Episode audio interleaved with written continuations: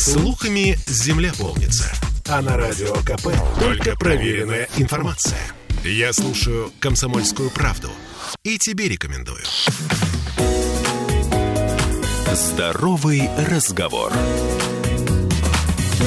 Наша тема сегодня патологии глаза и методы лазерной коррекции зрения. Мы об этом говорили уже в наших программах, но сегодня я чувствую, что кое-что новое появится в нашем разговоре с экспертом Дмитрием Борисовым, врачом высшей категории офтальмологической клиники университета имени Мечникова, офтальмологом. Дмитрий, здравствуйте. Здравствуйте. Слушайте, ну давайте, наверное, начнем с таких общих вопросов. На ваш взгляд, а почему среднестатистического человека может начать ухудшаться зрение, кто в группе риска вот с этого, с АЗОВ? С АЗОВ. Ну, конечно, близорукость вообще это как пандемия становится на сегодняшний день. Вот, по данным ВОЗ, э, к 50 году половина населения Земли будет иметь ту или иную степень близорукости. А в группе риска, конечно, дети, у которых родители имеют близорукость. Если один ребенок, э, ой, один родитель, то там 25%, два родителя, уже больше 50%. Вот. А также есть еще дети, у которых есть нарушение связочного аппарата с гиперэластичностью, у них тоже есть шанс стать близорукими. Э, я даже не уверена, что широко известно о генетическом э, происхождении близорукости. Мне не кажется, что каждый, буквально каждый второй об этом знает, честное слово. Значит, мы уже открыли некую Америку, скажу вам честно. Вы начали с того, что э, эта болезнь некоторым образом со временем прогрессирует в нашем обществе. А что, из-за из чего? Из-за компьютеров, из-за из чего? Ну, э, четко понять, из-за чего, к сожалению, до сих пор нет возможности, но четко замечено, что близорукость потихонечку э, становится моложе. То есть, угу. если лет 10 назад начальная школа это было 5-10% близоруких детей, в настоящее время то уже 40-50% начальной школы имеет близорукость. Ну, это настоящая пандемия близорукости. Так оно и есть. И сейчас пока специалисты не могут даже приблизительно, даже предположить, почему происходит так, почему растет этот ну, процент. Ну, конечно, определенный уровень нагрузки увеличивается. Гаджеты, в свою очередь, компьютеры, появляющиеся у детей с раннего младенческого возраста. Мамочки, которые кормят своих детей под планшеты. А, Это все влияет. Серьезно, да? Это тоже? Конечно. Это уже данность. Слушайте, вот будьте внимательны в этом смысле. Хорошо, давайте тогда о профилактике. Какие есть методы профилактики, если они есть, для, зарукости у детей? Ну, профилактика пораньше выявить и по возможности остановить. К сожалению, близорукость, как мы уже сказали, чаще всего это наследственная ситуация. Если она появилась, то, скорее всего, она будет дальше прогрессировать. Поэтому на сегодняшнем э, этапе да, конечно, много гулять, находиться на воздухе, меньше играть с гаджетами, но если вы заметили, что ребенок щурится, сходите к доктору. Если там будет близорукость, ее надо останавливать. А только по тому, как ребенок щурится, мы можем подозревать близорукость или еще есть какие-то симптомы? Ну, как правило, ребенок э, низко склоняется на тетрадкой, когда ему хочется рисовать или писать, близко подходит к телевизору. Э, поиграйте с детьми, кто увидит троллейбус за две остановки. Если ага. они не видят, то тоже надо обратить внимание. А в каком возрасте обычно обнаруживается близорукость? С момента поступления в школу? Ну, как правило, да. 6-7 лет – это дебют, который сейчас стал все чаще и чаще проявляться. А раньше это было 10-13 лет обычно. Хм. Достаточно тревожная информация, скажу вам честно. Ладно, давайте отвлечемся на секундочку от детей. Мы к детям еще вернемся в нашем разговоре. А если мы говорим о, наоборот, преклонном возрасте, то там какие патологии глаз мы можем наблюдать, и там как они лечатся или профилактируются? Ну, на сегодняшний момент самое страшное заболевание – это, конечно, глаукома, повышение внутриглазного давления. А страшно оно тем, что практически нет никаких ни болевых ощущений, ничего. И человек зачастую даже не замечает, как он слепнет.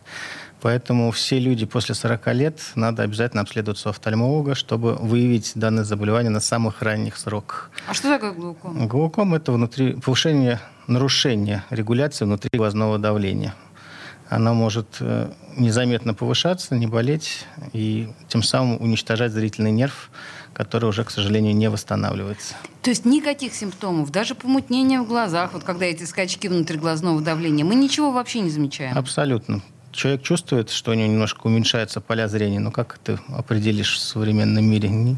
Никак. А когда уже становится трубчатое зрение, это, как правило, уже третья степень близорукости, это уже достаточно развитая стадия. То есть профилактически раз в год? Хотя бы раз в год, да, после 40. И мы подходим с вами, значит, к да, ядру нашего сегодняшнего разговора. И какими способами можно вернуть остроту зрения? А мы сейчас подойдем к методам лазерной коррекции, но, в принципе, какие есть способы? Ну, прежде чем возвращать, я бы рекомендовал профилактировать. Ага. То есть, если у ребенка выявили близорукость, в настоящий момент есть э, достаточно много способов ее остановить. Это современные очки, появились не так давно, стилест, э, перифокалы. Они дают возможность остановки достаточно э, выраженно, там, до 65%. А как это работает? Э, есть теория отрицательного дефокуса, при которой периферическое зрение должно попадать перед сетчаткой, чтобы глаз дальше не рос. А вот эти очки помогают э, выполнить такую методику. Вот. На этой же основе построены дневные линзы стабилизации близорукости типа линз э, MySight. А самое главное, что сейчас очень развивается стране, это ортокератологические или ночные линзы, в которых ребенок может поспать. Во-первых, целый день все хорошо видеть в течение дня, а во-вторых, у него не растет глаз, и это позволяет остановить близорукость на том сроке, на котором вы обратились к врачу. У меня сейчас очень дурацкий вопрос. А если мы ребенку остановили рост глаз, это никак на его внешности не отразится в дальнейшем? Абсолютно, потому что э, глаз растет до 6 лет. Дальше он расти не должен, в принципе. А если он растет, это уже патологический рост, который надо останавливать. Я поняла. То есть и все вот эти средства, о которых вы сказали, вообще они немножко так похожи на чудеса, или, по крайней мере, на какие-то штуки из э, футуристических романов. Все они доступны сейчас в России? Абсолютно. Так, значит, мы понимаем, что лазерная коррекция для ребенка это, что называется, последний э, шаг. Я бы сказал не так, что это э, то, во что в итоге разрешается близорукость. То есть до 18 лет мы ведем ребенка с помощью средств, не давая глазу расти, а 18 лет мы ему с помощью лазерной коррекции возвращаем хорошее зрение, и дальше он всю жизнь наслаждается э, нормальным состоянием зрения а, я тут хотела вас ну, скорректировать, что называется, хотя смешно мне вас корректировать. Знаете, есть устойчивое мнение, что, ну, что значит всю жизнь? Год через три, через пять все вернется, говорят в народе. Ну вот, к сожалению, как говорил Высоцкий, ходят слухи по ушам. На самом деле все не так возвращается, а, как правило, у людей, у которых уже близорукость в слишком высокой степени, больше 6 диоптрий. Тогда процент регресса это где-то 13%. То есть у 13 человек из 100 назад, конечно, чуть-чуть вернется. Но... Чуть-чуть или в прежнее состояние? Нет, чуть-чуть, до диоптрии максимум полутора. Ага. Да. И кроме того, если роговица позволяет, можно сделать повторную операцию, и тогда все вернется опять на, на круги своя, и будет хорошее зрение.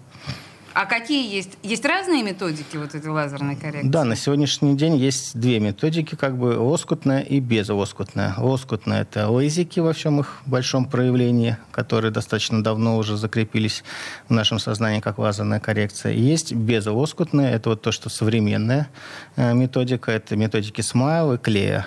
Э, суть их в том, что в толще роговицы вырезается маленькая лентикула, э, вынимается через маленький разрез, и роговичка становится более плоской, и человек становится видящим и хорошо зрячим.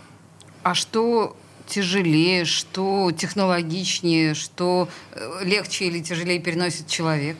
Э, конечно, тут просто разные показания для разных операций. Смайл – это более как бы технологично в том, что нет лоскута, соответственно, меньше рисков того, что будет сухой глаз, меньше рисков того, что будет регресс, меньше рисков того, что будет э, какие-то э, ухудшения ночного зрения. Угу. Вот. Для людей, которые занимаются спортом или там в МЧС уже, для них эта операция очень удобная, потому что она практически без рисков в дальнейшем. А Лейзик уже чуть-чуть как бы более старая операция, но зато испытанная, и все подводные камни мне известны. А что дороже, что дешевле? Лейзик дешевле, это где-то порядка 40 тысяч, там в среднем, плюс-минус, в зависимости от методики. А Смайл дороже, там порядка 90 тысяч за глаз. Ага, в два раза, принято. А сколько времени занимает процедура лазерной коррекции и насколько это больно? Значит, процедура абсолютно безболезненная. Закапываются капельки. Никаких уколов нет. В глаза? В вот глаза это, вот, вот это вот нет, да. Вот. Поэтому там только капли. Абсолютно не больно. Сама процедура идет 10-15 минут на оба глаза.